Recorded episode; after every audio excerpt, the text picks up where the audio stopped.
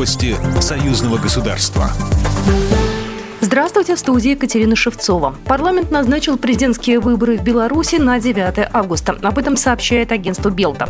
Выборы президента в Беларуси должны пройти согласно календарному плану в 2020 году. Председатель Палаты представителей Владимир Андрейченко подчеркнул, что с учетом значимости президентских выборов для страны депутатам предстоит серьезная, ответственная организационно-политическая работа.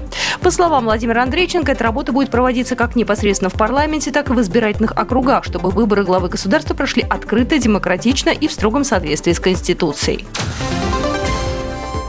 В Москве в День Победы запустят 12 тысяч фейерверков с 16 городских площадок. Небо над столицей раскрасит более 55 видов салютов. Пиротехническое шоу продлится 10 минут. В белорусской столице праздничный салют продлится 7 минут, а посмотреть его можно будет из 8 точек.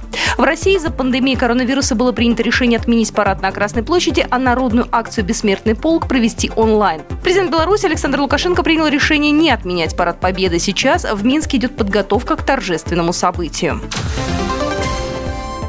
Участники молодежной палаты при парламентском собрании Союза Беларуси и России провели видеомост, приуроченный к 75-летию Великой Победы.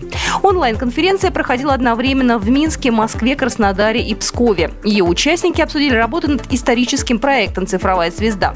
Это специальный информационный портал, на котором собирают и пополняют списки памятных мест времен Великой Отечественной. Более подробно об этом рассказал Александр Лукьянов, председатель молодежной палаты при парламентском собрании Союза Беларуси и России. Его потенциал – это как минимум страны СНГ и страны бывшего Советского Союза, а как максимум – это и европейский континент, потому что цифровое пространство, оно безгранично, а история наших дедов и прадедов, она не заканчивается на пространстве союзного государства, она идет до пролива Ла-Манши.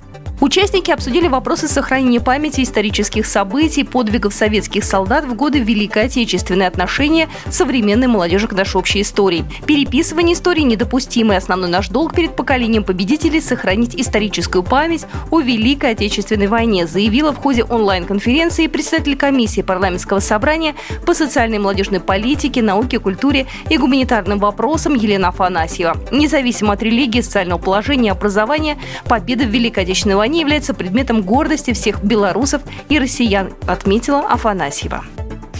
Программа произведена по заказу телерадиовещательной организации Союзного государства. По вопросу размещения рекламы на телеканале «Белрос» звоните по телефону в России 495 637 65 22. В Беларуси плюс 375 44 759 37 76.